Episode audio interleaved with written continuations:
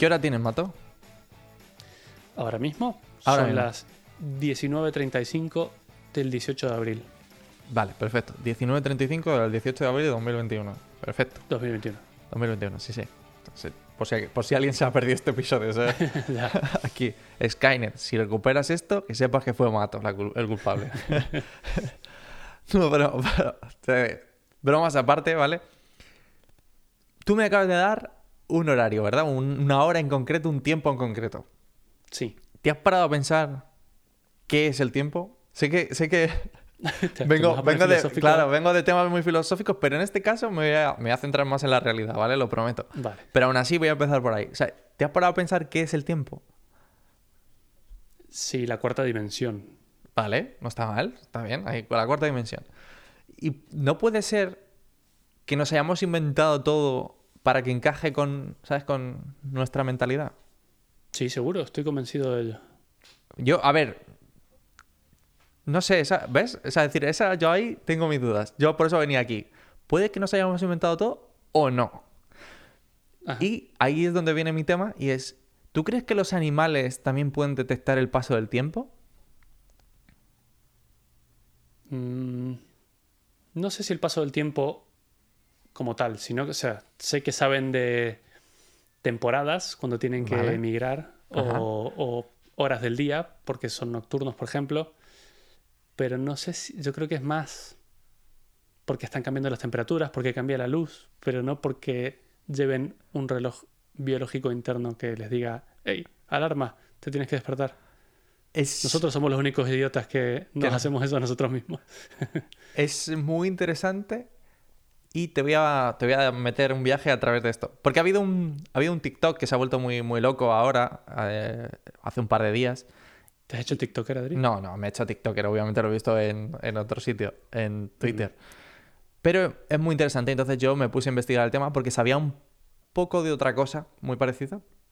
Y son, es un estudio que se hizo con abejas.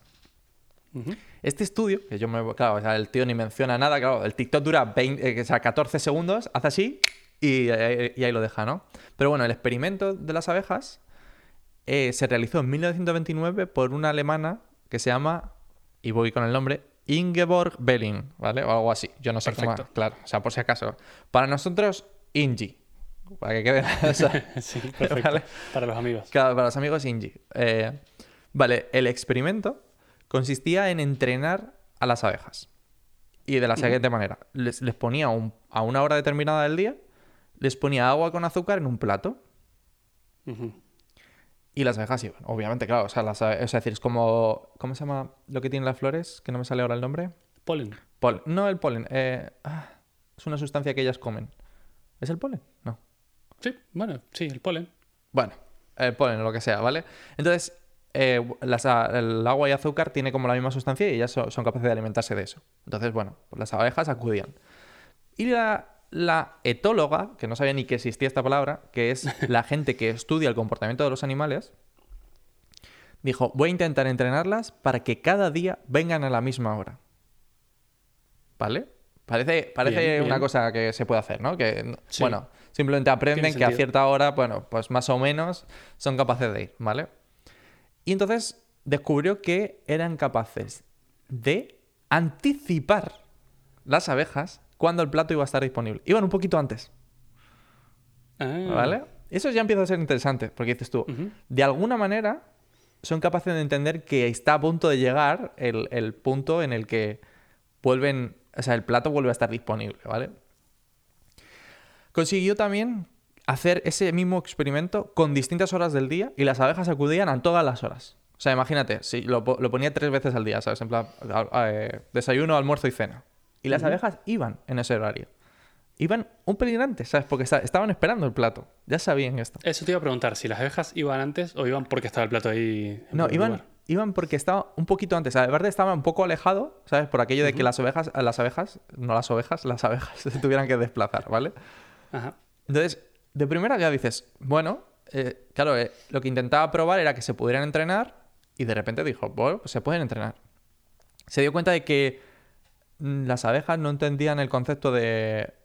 O sea, entendían el concepto de un día, pero que no entendían el concepto de cada dos días o cada Ah, 19 horas, ¿vale? Todos Pero los bueno. martes. Claro, todos los martes, ¿sabes? Aquí, todos los martes la- las abejas salían. No, no, no entendían eso.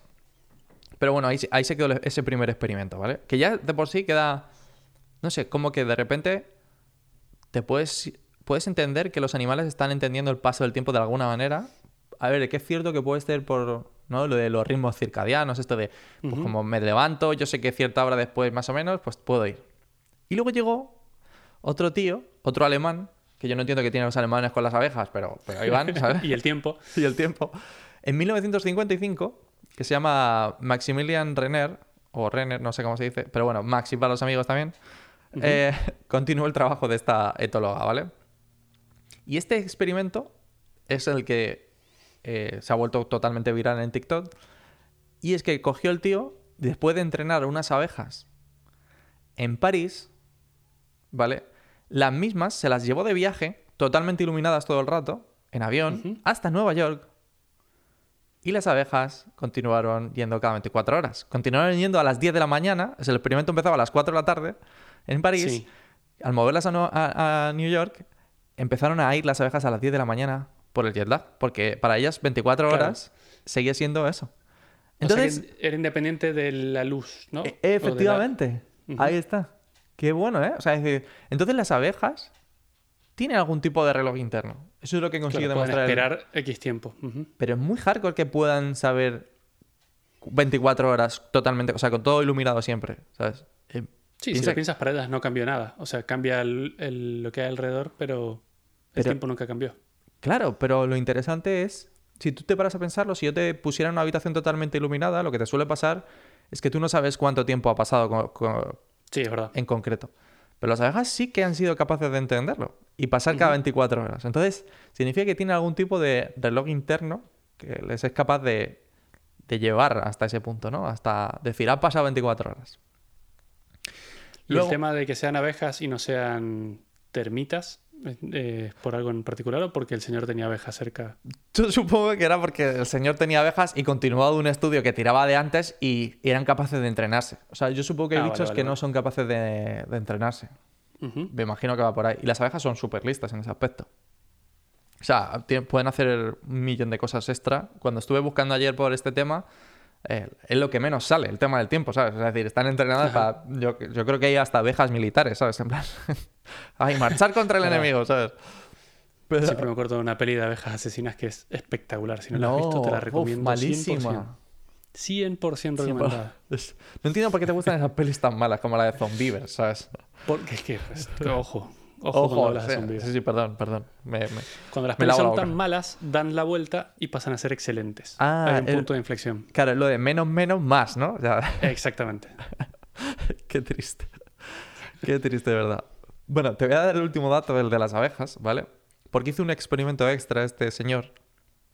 Y es que se llevó unas abejas desde New York hasta California, hasta Dali en California. Pero esta vez les pasó por... O sea, de- no dejó la iluminación encendida todo el rato para ellas, sino que les dejó le- la luz del día y la noche. Y resulta que había abejas, la mayor parte de las abejas volvió a las 24 horas, o sea, es decir, que el ritmo de alguna manera interno les había les seguía, les manteniendo ese ritmo interno. Y hubo otro par de, o sea, otro grupo de abejas bastante grande, lo suficiente como para que sea interesante para el experimento, que fueron a otra hora distinta, pero todas juntas. O sea que quizás el, el hecho de la noche, ese Sí jet lag, claro, sí que les afectó, ¿sabes? En ese punto, de que Ajá. el dormirse les afectaba. Entonces, bueno, como poco es muy, muy interesante de que todos los animales puedan entender de alguna manera, bueno, no todos, me imagino que algunos animales puedan entender el tiempo de alguna manera. Y entonces aquí viene el, un siguiente experimento que me encontré ayer buscando todo este tema, que me pareció muy interesante. que Es un experimento de 2014 de la BBC. Que dices tú, los perros, cuando se quedan en casa solos, sí que Hmm. parecen saber cuándo vas a volver a casa, ¿no? Sí, eso es increíble, pero bueno, no sé, yo lo he visto. Que antes de que llegue su dueño, antes de que el coche esté cerca, antes de lo que sea, el perro ya está en la puerta ahí esperándolo moviendo la cola. Efectivamente. Y el- lo, que, lo que intuía la BBC es que quizás tendría que estar relacionado con el sistema olfativo de, de los perros, porque son, si te fijas, es el sistema, igual que para nosotros es la visión, para ellos el olfato es como su principal sentido.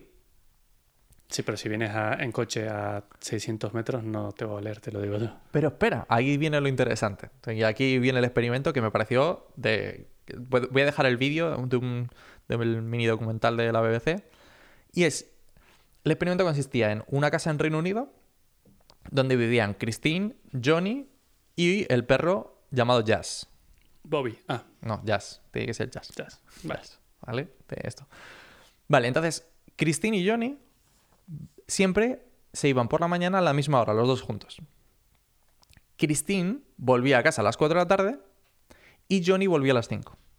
Pero siempre antes de que volviese Johnny, ¿vale? El perro, lo que detectó su dueña, Christine, era que el perro siempre se subía al sofá, miraba por la ventana, como en plan río, ¡Ey! ¿Dónde está mi dueño? ¿Sabes? En plan, A ver si viene. a ver si viene. Y siempre esto sucedía entre 20 y 15 minutos antes de que llegase él. Siempre. ¿Vale? Entonces, claro. Y el experimento, eh, pues un día determinado de la semana, en plan el último día de la semana, lo que hicieron fue, Christine y Johnny se reunieron por separado, fuera de su casa. Christine cogió la ropa de Johnny. Johnny obviamente se puso otra ropa, no iba de nuevo por la calle. ¿Vale? Volvió a casa, a las 4 como siempre, y dejó la ropa de Johnny por la casa. El perro ni sospechó que Johnny venía. O sea, porque, lo- porque el olor estaba ahí. ¿Cómo te quedas? O sea que el perro ese día no fue a esperarlo al Efectivamente. sofá. Efectivamente. Ni se movió. diciendo que el perro no extraña realmente a su dueño, sino a Es su ropa. No, lo que dicen, y que quizás puede ser que tenga razón, es el, el olfato, o sea, bueno, el, el olor que está en la, en la casa, me imagino que está, Indica- claro, se está decayendo constantemente, ¿no? Está, está desapareciendo ese olor. Entonces el tema está en que quizás el perro es capaz de entender esa desaparición del olfato con un paso del tiempo. Claro, él ya hizo el check. Sintió el olor, hizo el check. Aquí ya Claro. mi dueño, ya. Ese es el tema. Entonces, qué curioso que de repente tengamos relojes internos basados en, no sé, en distintas cosas. Y yo creo, y ahí, y ahí es donde viene mi, la parte de, que te, que te vengo yo aquí a contar ahora, que es de los humanos. Y para ponerte, de hecho tengo aquí mi móvil, para ponerte a prueba y ver que los humanos somos capaces de percibir el tiempo, Ajá. me voy a poner, te voy a pedir que cierres los ojos Sí. ¿Vale? Yo voy a poner un cronómetro.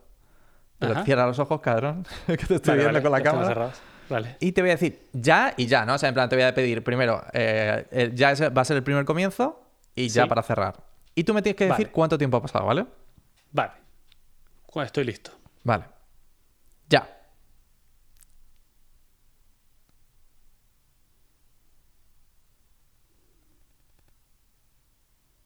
Ya. Nueve segundos. Oye, muy bien, muy bien. ¿Vale? Muy bien. Está ¿Cuánto muy- ha sido? Oh, sí, yo tenía puesto 8.70, o sea que muy bien. Ah, bien, bien, bien. Muy, muy Estoy- bueno, soy un muy bueno. reloj humano. Vale, efectivamente. Es increíble que si te fijas, eh, para el que, claro, no, la verdad que esto ha quedado muy raro a nivel de, de podcast, porque Bata tenía los ojos cerrados, yo en silencio, o sea, 10 segundos por en silencio. es muy, muy absurdo. Pero bueno, para el que no se lo imagine, estaba Mato con los ojos cerrados y tú, sin ningún tipo de fuente externa que te ayudase, eres capaz de decirme cuánto tiempo ha pasado. ¿Vale? Ese punto es muy interesante. Y ahora, el experimento continúa. No sé cómo lo voy a hacer, ¿vale? El experimento eh, te pide que te levantes, te pongas a la pata coja y eh, ladres mientras saltas a la pata coja. Eh, todo tiene un límite, Adri. Eso yo no creo que lo haga ahora mismo. Vale, vamos a intentarlo con otra cosa completamente random, pero tienes que ladrar igualmente, ¿vale? Tengo que Puedes, ladrar. claro, puedes dar palmas cuando, o sea, igual, ¿no? Yo te voy a decir ya y ya para parar. Puedes Ajá. dar palmas y ladrar mientras das palmas. Como decir, wow. Sí, sí, wow, sí. wow. Perfecto. Pero, pero espera, ahora esto, ¿vale? Te voy a decir. Ya. Dale, dale. Pero que, que cada un segundo. No, no, cada, cuando tú quieras. O sea, cua- o sea, decir, en plan, tú sigue, tú sigue aplaudiendo y ladrando. Wow, wow. no, no, espera, wow, espera, que ahora te voy, a, que te voy a poner yo esto. Una, dos y tres. Dale, venga. Wow, wow, wow, wow, wow, wow, wow, wow, wow, wow, wow. ¿Lo que estás haciendo, Adrián, por Dios? Venga, dile, dale, sigue, sigue, sigue un poco No, más. no, sigue un no poco voy a más. seguir, no voy a seguir. Vale. ¿Cuánto tiempo crees que has estado diciendo solamente, dando palmas y, haciendo, y diciendo wow? Yo creo que habrán sido tres segundos, cuatro como mucho. No, no, no. De hecho, eh, han sido bastante más. Han sido como 7 segundos, ¿eh?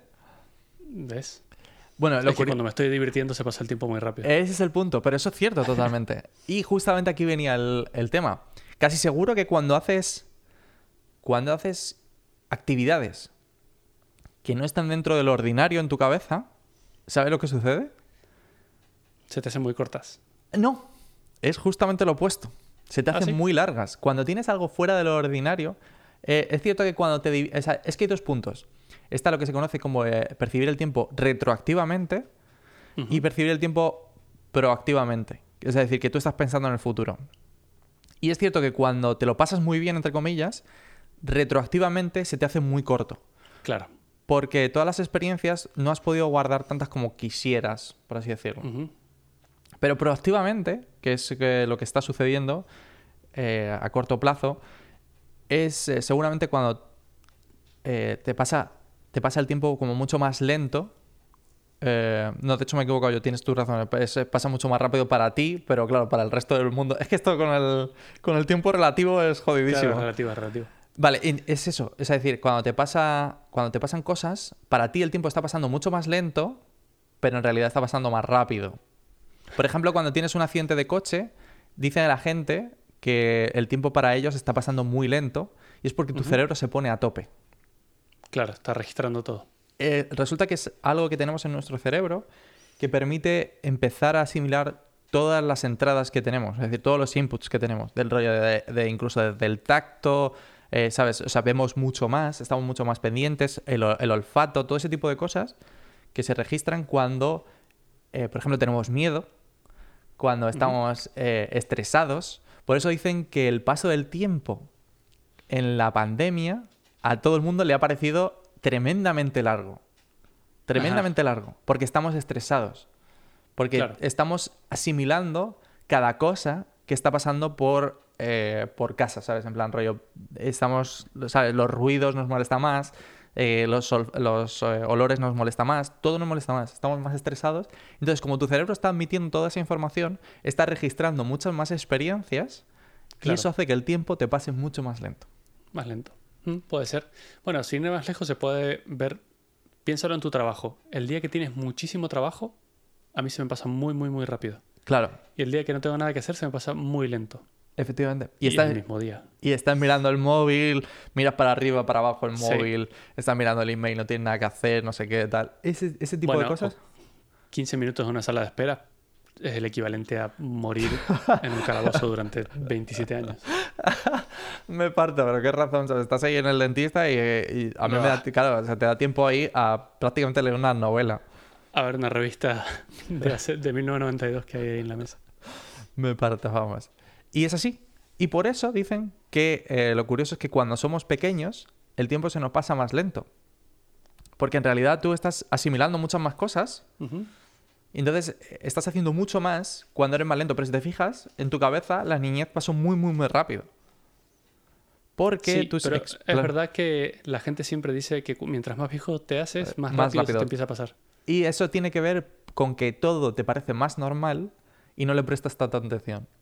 Tu, Ajá, tu no cerebro, claro, tanto. tu cerebro ya entiende cómo funciona prácticamente todo. Entonces, cuando vas por un parque, el niño está flipando de que las hojas caigan y estén cayendo hojas, a lo mejor, de un árbol, y para ti te parece lo más normal del mundo y no le prestas ni puta atención, ¿sabes? En plan, bueno, Claro, irrelevante. irrelevante, efectivamente. Y ahí viene el tema de eh, lo de que el tiempo pasa volando y todo ese tipo de cosas que tenemos. Y si no te lo crees, con esto de cosas inusitadas, ¿no? De, de cosas que de repente aparecen, hay un efecto que se le llaman, bueno, en realidad creo que se llama paradoja o paradigma, no sé qué, que se llama oddball, que es como en, viene del béisbol, de esto de que es una pelota que te hace un raro, ¿no? Un Con extraño. efecto, ¿no? Cuando Claro. tiran las pelotas raras esas.